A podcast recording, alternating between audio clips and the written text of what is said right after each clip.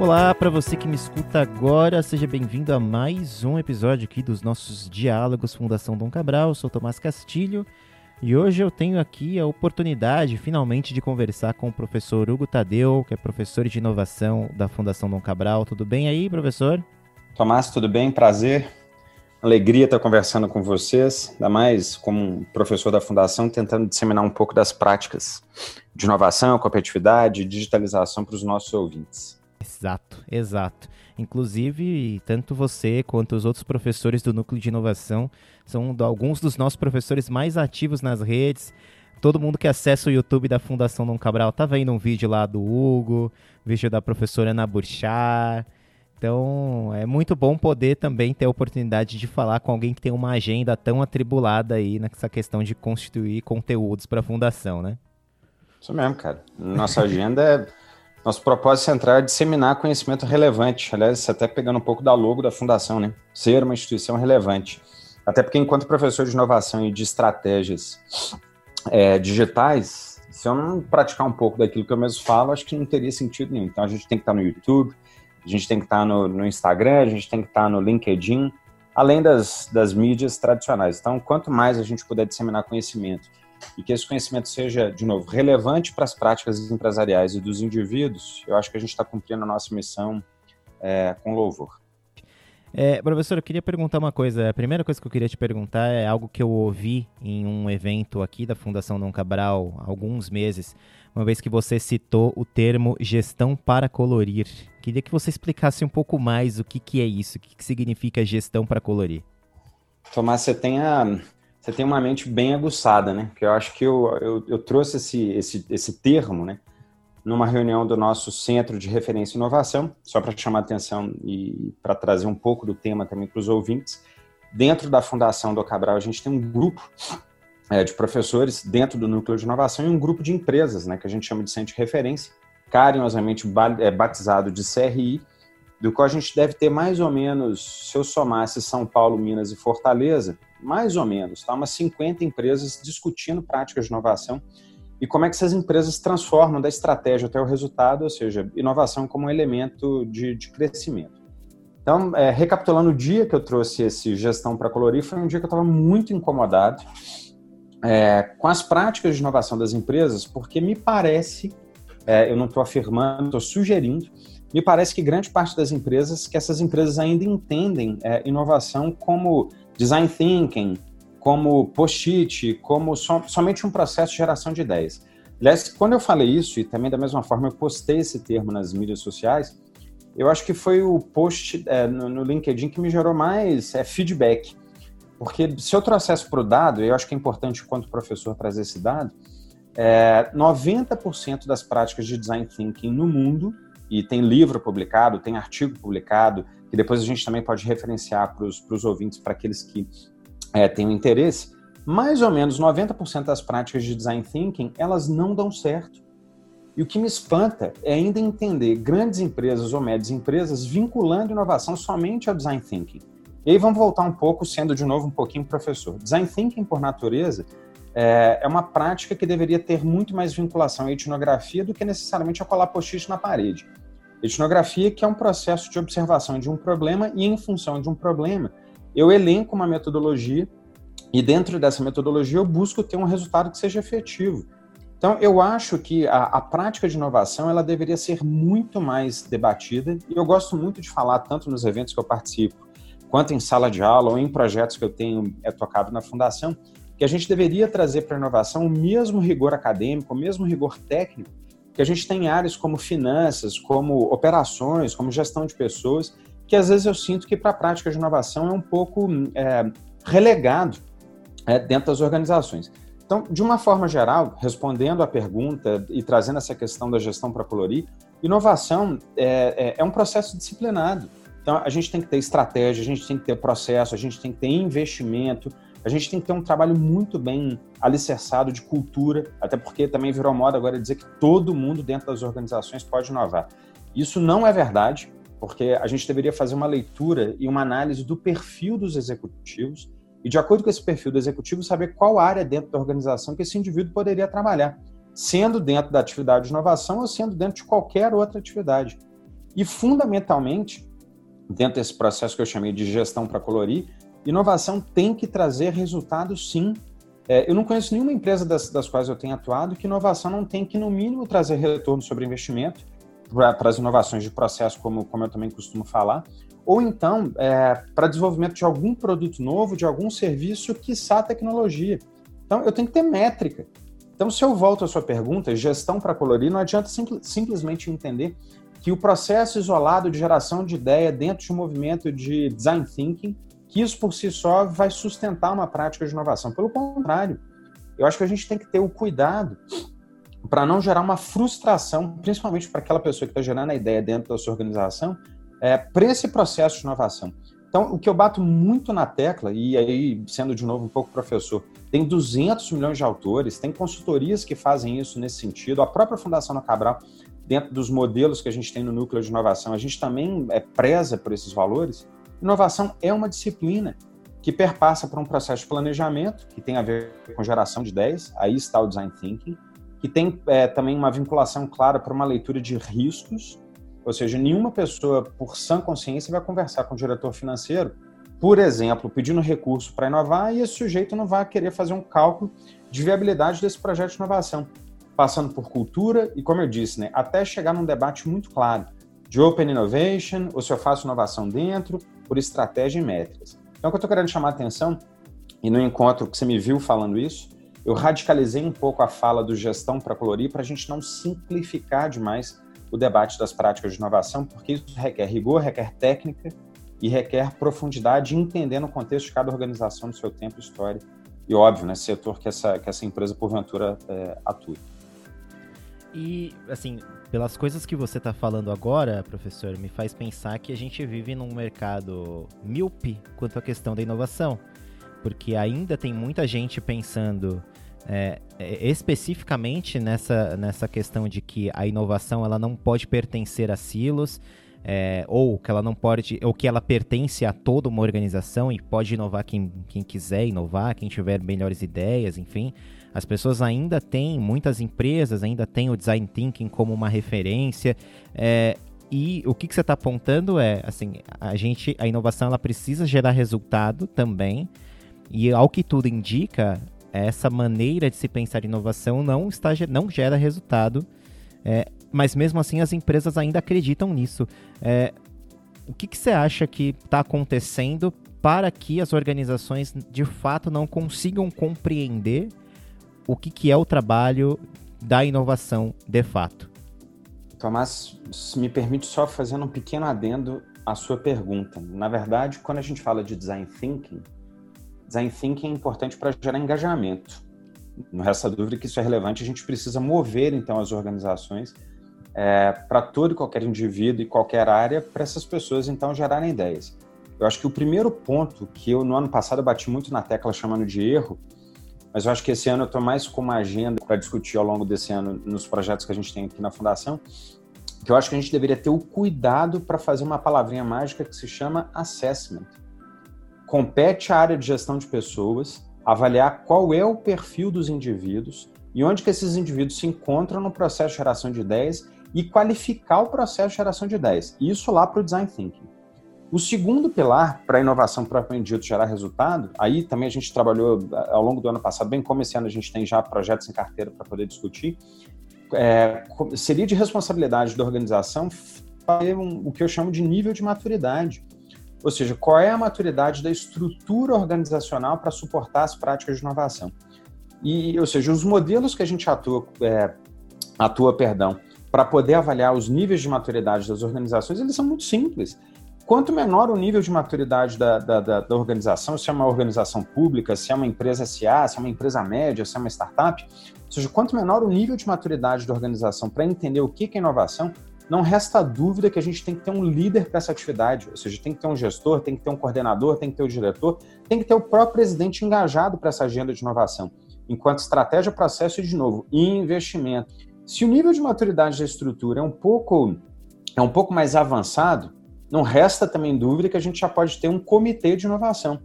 E aí eu chamo também a atenção para uma outra questão. Não adianta ter comitê para discutir práticas de inovação se a gente não tiver investimento, se não tiver orçamento É, o que eu mais enxergo dentro das empresas é a criação de um determinado comitê de inovação, do qual a gente une determinadas pessoas que, é, que sentem a necessidade para uma prática de inovação dentro da empresa, mas sem autoridade, sem autonomia e sem o investimento necessário para avançar é, com essa agenda dentro das empresas. Agora, se inovação já está disseminado, se já é uma prática da cultura, se já foi muito trabalhado dentro da estratégia, inovação por natureza, já, por natureza perdão, já pode ser uma agenda descentralizada. E aí eu volto à sua primeira pergunta. O que eu mais tenho visto dentro das empresas é trabalhar com uma agenda de design thinking é, e uma agenda do qual todo mundo pode inovar sem necessariamente a própria organização entender qual é o seu nível de maturidade.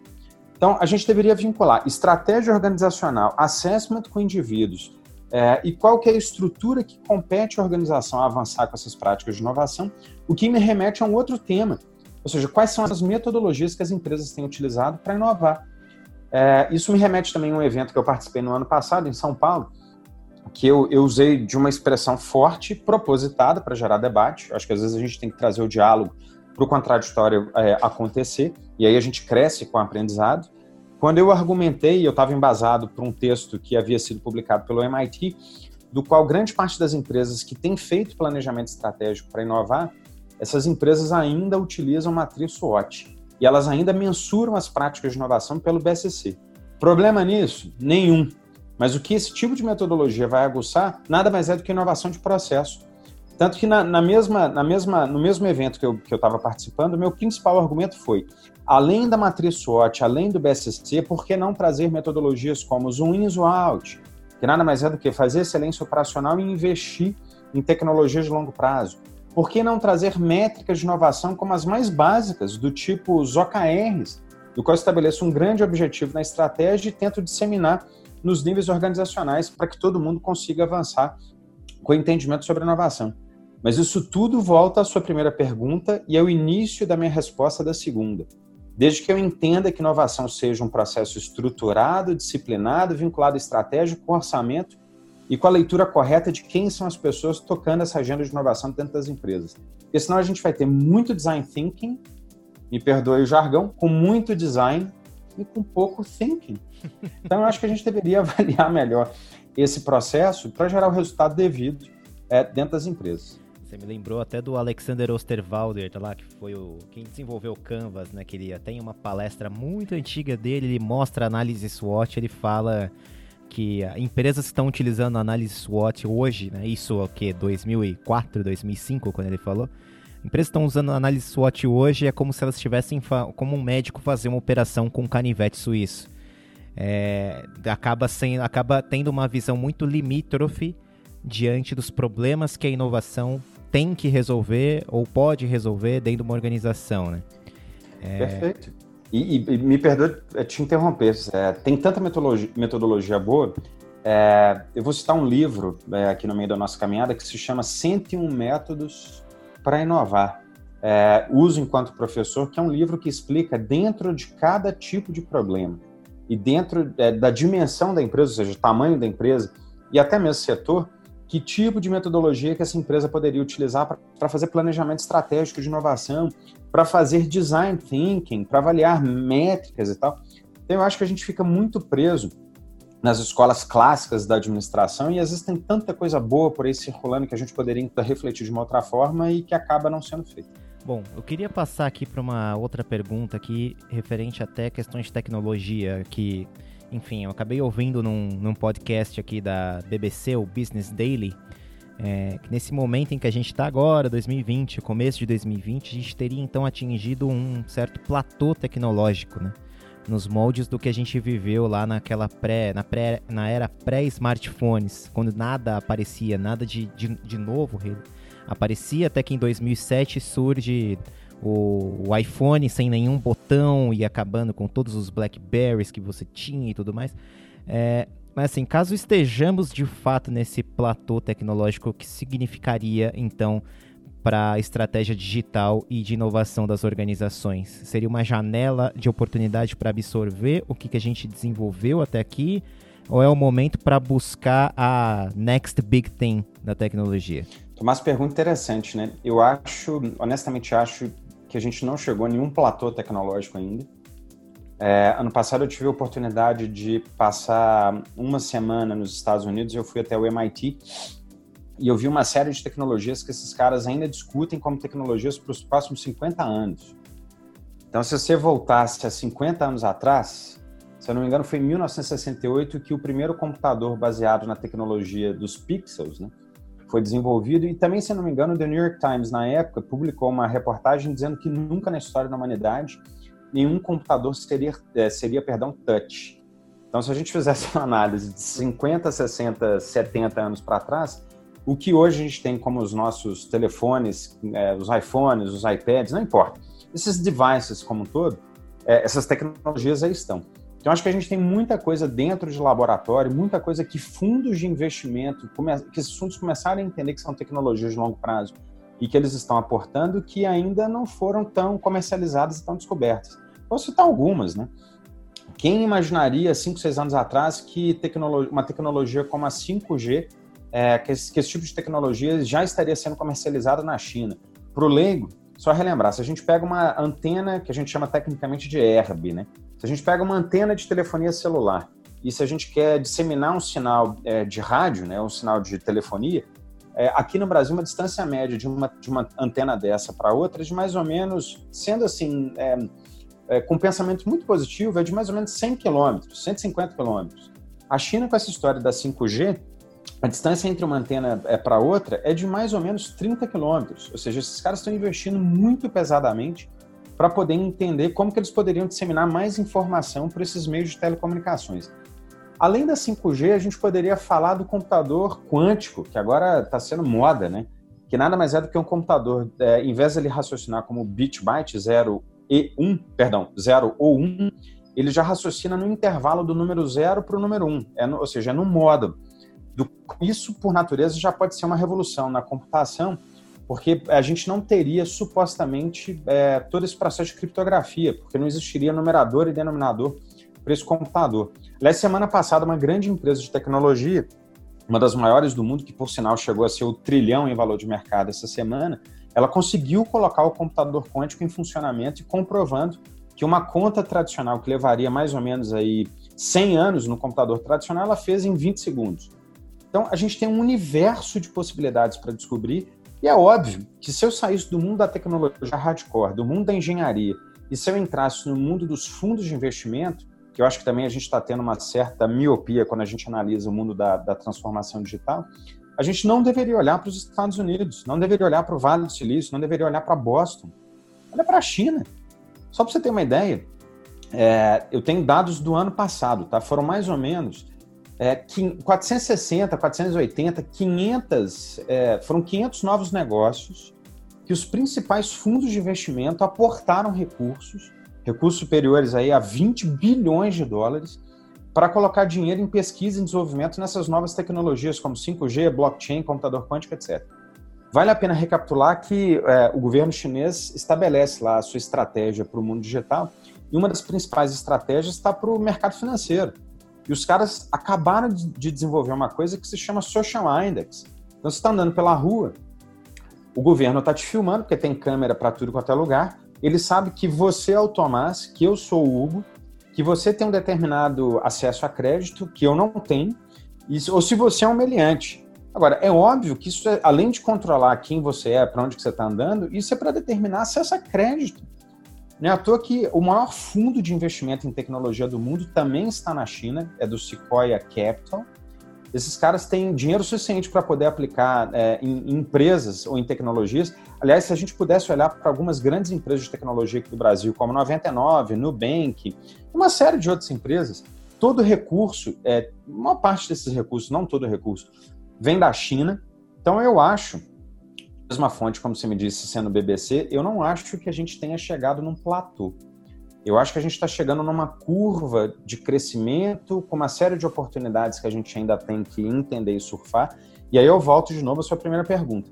Se a gente não trabalhar com metodologias muito bem é, é, tecnicamente balizadas, se a gente também não entender que tanto inovação como transformação digital, que isso tem a ver com risco, com erro honesto, com expectativa de investimento, é, com expectativa de se perder dinheiro, mas para de alguma forma se ganhar dinheiro no longo prazo, eu acho que a gente tem um risco significativo, não importa qual seja o negócio, é de perder essa onda do crescimento e aí sim depois ficar chorando as mágoas, como várias empresas na história, né, que quebraram com valor de mercado significativo ou até com muito dinheiro em caixa, porque de repente alguém inventou alguma tecnologia e conseguiu transformar essa tecnologia em escala, mercado e crescimento. Eu acho que a gente tem muita oportunidade, basta ver de novo os números dos principais fundos de investimento e o quanto que esses fundos têm aportado recurso é, em novas tecnologias. Bom, é, eu queria fazer uma, terceira, uma outra pergunta aqui, então, voltando para o aspecto da inovação, é, que você até acabou voltando então para nossa para nossa primeira pergunta aqui da gestão para colorir. É, existem pessoas que argumentam que a inovação ela deve vir de cima na hierarquia empresarial, né? enquanto outros argumentam que ela deva ser um movimento entre aspas revolucionário, bottom up, né? que, que ele mude a empresa de baixo para cima. É, e que aí a empresa, né, as lideranças têm de nutrir uh, os times para que eles possam então oferecer esses movimentos, criar esses movimentos revolucionários de inovação. É, qual é a sua visão a respeito disso? Tomás, isso tem a ver com a segunda pergunta. Inovação nem de cima para baixo, nem de baixo para cima, bottom-up ou top-down. É, a, a, literatura moderna, os projetos modernos das principais empresas, de novo, da própria fundação, elas indicam para uma necessidade da gente poder avaliar qual é a maturidade da organização enquanto processo, estrutura e pessoas. Agora, se eu pudesse colocar em dados, tem um relatório que anualmente uma grande empresa de consultoria faz, e essa empresa de consultoria ela, ela, ela faz uma avaliação daquilo que ela chama de scale-ups, ou seja, quais são as empresas que mais crescem, principalmente no Brasil, e quais são os fatores que estimulariam essas empresas para um crescimento. Então, se você pegar lá na lista dessa empresa, você vai enxergar que essas empresas têm crescido a taxas aí superiores a 30% ao ano, é, é, ao longo de três anos, no mínimo, consecutivos. E se eu pudesse colocar em dados, é, eu colocaria que essas empresas têm, primeiro, além do, da, da, questão de inovação vir de cima para baixo, de baixo para cima, o primeiro item da agenda dessas empresas, que porventura são empresas de tecnologia, é investimento é a clareza que inovação não é orçamento, inovação é investimento. Não, adianta simplesmente o diretor da empresa ficar separando X% da sua receita líquida para dizer que aquilo é inovação. É preciso separar recurso por ano e, além do que, criar estruturas apartadas para essas práticas de inovação. Uma segunda coisa que é tão quanto importante é a área de RH deixar de ser uma espécie de suprimentos ou seja, não adianta o cara do RH ficar criando uma agenda de controle, ficar criando uma agenda do antigo departamento de pessoal. O RH moderno, e aí é o segundo item dessa empresa de consultoria, o RH deveria criar, ou a gestão de pessoas, né? Deveria criar uma agenda é, similar a uma cultura de aprendizagem, não de aprendizado, é aprendizado, é aprendizagem, ou seja, sempre é um fluxo contínuo, mas de inovação aberta. Estimular que, por exemplo, os colaboradores é, participem de workshops, participem de seminários, que façam trocas com empresas também concorrentes para entendimento do que é inovação. É, tem um terceiro item que tem a ver com diversidade, e aí eu chamo a atenção tanto da diversidade é, cultural quanto também diversidade técnica. É, as empresas que muito inovam são empresas que os times, ou os squads, como virou moda agora, é, são times que têm o arquiteto é, na parte de tecnologia, tem o cara que é o antropólogo, que faz leitura de mercado, tem o cara que é o, o especialista em inovação e assim vai. Agora, se eu, se eu pudesse passar por outros, por outros elementos, essas empresas são as mais inovadoras, de novo, independente de ser de cima para baixo, de baixo para cima, tem times dedicados para inovação, são empresas que têm uma estratégia muito bem estabelecida, são empresas que entendem que inovação perpassa pelo P&D, como também por estruturas de Open Innovation, e remuneração é um aspecto fundamental. Empresa que queira inovar, felizmente tem que pagar muito bem para aquele cara que seja especialista de inovação, é, para poder estimular é, essa prática, esse processo dentro da estrutura e, obviamente, buscar resultados ao longo do tempo. Uma última coisa que é importante que está nesse relatório: inovação tem a ver com paciência. É, não adianta a gente querer, da mesma forma que a gente faz com finanças, resultado no quarter. Porque inovação tem a ver com aprendizagem, inovação tem a ver com teste e tem a ver com erro. Grande parte das empresas que inovam e que inovam muito são empresas que têm esse processo muito bem estabelecido de gestão do conhecimento. Ou seja, eu preciso praticar, errar, praticar, errar, documentar e em função de vários erros eu vou aprendendo e crescendo. Então, é muito além de ser um processo da diretoria para baixo ou de baixo para cima, é o processo de inovação muito bem estabelecido e entendido por qualquer pessoa dentro da estrutura é, que vai estabelecer o quanto que essa empresa pode crescer por essas práticas de inovação. E como é que a gente desmistifica essa visão do erro, então, professor? Porque ela ainda é vista com, com um olhar muito atrelado de fato ao resultado. O erro ele me impede de ter um resultado melhor no, no último quarto do ano. É, como é que eu consigo então mudar essa perspectiva? Ô, Tomás, eu costumo dizer que para fazer inovação funcionar dentro das empresas, a gente deveria ter quatro elementos é, muito bem estabelecidos. Eu acho que, de novo, eu volto ao RH, eu acho que qualquer diretor de recursos humanos que escute aqui o nosso podcast, ele deveria abrir uma, um, um papel, abrir o seu Moleskine ou abrir o seu tablet e anotar esses quatro elementos. Para estimular práticas de inovação e para estimular o que eu chamo de erro honesto, a primeira coisa mais importante é ter o aspecto cognitivo muito bem trabalhado. Ou seja, será que eu, líder, será que eu, diretor, será que eu, presidente, será que eu tenho é, é, participado de eventos que não necessariamente sejam eventos do mundo corporativo, ou seja, quanto que eu estou participando de eventos para ter insights novos, para ter dados novos, para ter ideias novas, e quanto que eu estou combinando desse conhecimento com pessoas que não necessariamente sejam as mesmas do meu métier. Aliás, isso é muito bem trabalhado lá no famoso Vale do Silício, que, aliás, antes de ser o Vale do Silício para a tecnologia, eles têm uma frase que é clássica e conhecida para quem já pisou lá em São Francisco. No mínimo, conhecer uma pessoa nova por dia, porque conhecimento novo gera prática nova que vai gerar erro. Mas tudo bem, vai gerar crescimento. Existe uma certa tolerância para esse tipo de erro, muito diferente daquelas práticas antigas de qualidade total lá das, das linhas de produção. Até porque a gente está falando de inovação, e inovação tem a ver com conhecimento, não necessariamente estou falando de produção de produto, né? Estou falando de conhecimento, tecnologia e futuro. O segundo aspecto tem a ver com informação. O quanto que dentro das empresas a gente compartilha conhecimento e compartilhar conhecimento tem a ver tanto com comunidade de práticas quanto laboratório, mas com aquilo que não deu certo, para gerar crescimento. E aí isso tem a ver com ego. Porque eu acho que a gente tem um medo exagerado, escrachado de compartilhar aquilo que não funcionou. Eu acho que se a gente pega, se, por exemplo, se eu voltasse aqui na história de várias empresas que a gente conhece, que são as empresas mais famosas do mundo de tecnologia, dá uma pesquisada rápida na internet, sem citar nomes aqui de nenhuma delas, você vai entender que grande parte desses produtos que elas vendem são produtos que lá no passado foram fiascos, mas que os caras foram melhorando o processo produtivo e que com o tempo isso acabou gerando mercado e gerando crescimento. O segundo, perdão, o terceiro item da agenda tem a ver com comportamento. Ou seja, qual é o papel da liderança em estimular práticas de inovação, mas também por estimular valores, confiança, autonomia e, claro, aquilo que a gente está chamando de erro honesto. É, é engraçado, né? Eu, esse, esse erro honesto que eu estou citando aqui, vou pegar uma grande empresa. Se eu pegasse o Google, o Google no final do ano criou uma divisão de RH vinculada à inteligência artificial e que, por natureza, quem entende de inteligência artificial, quem programa, a maior parte do, erro, do tempo, erra. Porque na hora que você está criando um algoritmo qualquer, você não cria esse algoritmo achando que ele vai ter a melhor resposta é, para um processo de tratamento de dados. Então, na hora que os caras criam uma divisão de RH para inteligência artificial, é porque eles já sabem que eles vão ter uma taxa de erro absurda. Então, eu, líder, eu tenho que estimular a coragem, tenho que estimular o erro, mas eu tenho que estimular a paciência, do qual em algum momento o retorno vem. E por último, na agenda, no item 4 lá da turma, a clareza, como eu respondi na primeira pergunta, né? Qual é a estratégia de inovação? Quais são os processos?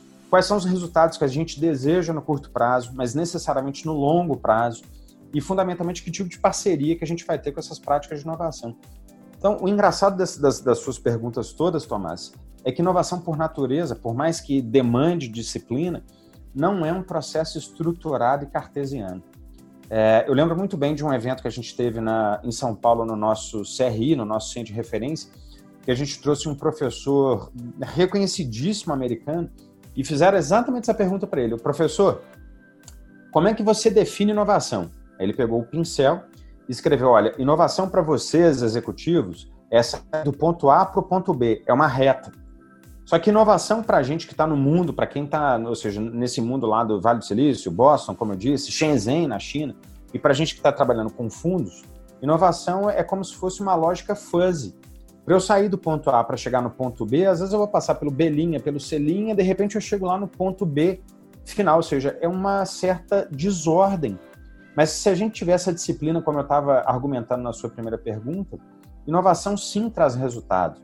Não é à toa que de todas as empresas que a gente tem contato no nosso núcleo de inovação, todas elas que conseguiram estabelecer inovação dentro dessa, desses, desse, desses checkpoints aqui que eu fui citando, todas elas tiveram um certo sofrimento no início das, com essas práticas de inovação, porque inovação não necessariamente traz retorno é, no curto prazo, mas com o tempo, entendendo, engajando, trabalhando os líderes, formando massa crítica, trazendo projetos pequenos, ou seja, que começaram a, a, a mostrar resultado, inovação começou a crescer e as taxas de crescimento elas foram exponenciais. Eu acho que é, para quem é leigo no assunto, é, repito o que eu respondi, acho que foi na sua segunda pergunta. Basta observar os fundos de investimento. Nenhum fundo de investimento colocaria tanto dinheiro como os chineses têm feito com inovação se eles não observassem que esse fluxo que a gente está discutindo aqui, se isso não trouxesse resultado.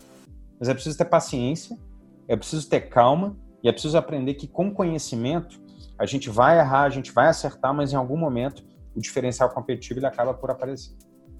Muito bem. Bom, para a gente finalizar, então, professor Hugo Tadeu, queria que você indicasse alguns livros, filmes, alguma coisa que você acha interessante dentro desse tema que a gente tratou hoje, ou qualquer outra indicação que você queira passar. Tomás, eu acho que tem um livro de cabeceira que eu indico para todo mundo. É, esse livro, porventura, eu até reli parte deles, desse livro, perdão, é, nas férias. É o livro que se chama Gestão da Inovação e Empreendedorismo. É do Joe Tidd. Tidd é T-I-D-D. Ele é professor da Universidade de Success. Esse livro é um best-seller para quem gosta de inovação. É um livro básico para qualquer pessoa poder entender. Tem um outro livro que se chama é, 101 Métodos de Design Thinking e Inovação, até para poder trazer um embasamento para as pessoas que queiram entender o que, que é, o que, que não seja gestão para colorir. É, e tem um outro livro que, é, que, que, que é um livro também que eu acho que é super bacana, que eu acho que eu poderia indicar para todo mundo, que se chama A Arte da Inovação, do Tom Keeley. É, ele é um super especialista também do design thinking, dessas práticas de inovação e que eu acho que todo mundo deveria ter como livro de, de cabeceira. Além disso, fazendo um pouco de jabá aqui, para quem quiser acessar os nossos vídeos, acessar os nossos artigos, acessar a produção técnica do Núcleo de Inovação, acesse o nosso site. Basta digitar, no, na, ou seja, na internet, núcleos.fdc.org.br, vocês vão ter acesso ao Núcleo de Inovação e todo o material que a gente tem produzido. E óbvio, né, qualquer dúvida e sugestão, basta entrar em contato com o nosso time para a gente poder indicar, recomendar. E como eu sempre falo, né? Tomar um cafezinho no jeito mineiro, né? Dialogar. Eu acho que a gente aprende na troca, sem nenhum senso de verdade absoluta para nada. Muito bem, muito obrigado, professor Hugo Tadeu, professor de inovação da Fundação Dom Cabral. Obrigado pelo seu tempo, pela conversa, pelas respostas. Obrigado mesmo. Tomás, muito obrigado. Espero ter ajudado e vamos em frente. Acho que a gente tem muita coisa para fazer e uma última questão que eu acabei por esquecer, estava na minha agenda, está na minha agenda. Além do resultado executivo organizacional, eu acho que a gente também deveria fazer uma análise crítica, individual e claro, enquanto empresas, né, para um tema que para a gente é muito caro, que se chama inovação social. Eu acho que a gente deveria parar um pouco e discutir o que, que a gente tem feito pelo nosso planeta. É, se a gente olhar um pouco dos dados do IPCC, que é o painel intergovernamental de mudanças climáticas, é, a temperatura do planeta está subindo, a gente está tá destruindo as nossas reservas florestais. Eu acho que para quem trabalha com inovação e com tecnologia, é dever nosso discutir um papel novo, um modelo novo, formas é, de levar para a sociedade produtos e serviços minimamente viáveis. Para a gente continuar a crescer, é óbvio, tem que crescer, mas de uma forma que seja sustentável. É isso. Obrigado, Tomás. Eu que agradeço, professor, e você que está ouvindo, ouça todos os episódios que ainda não ouviu e a gente se ouve novamente na próxima semana. Até lá.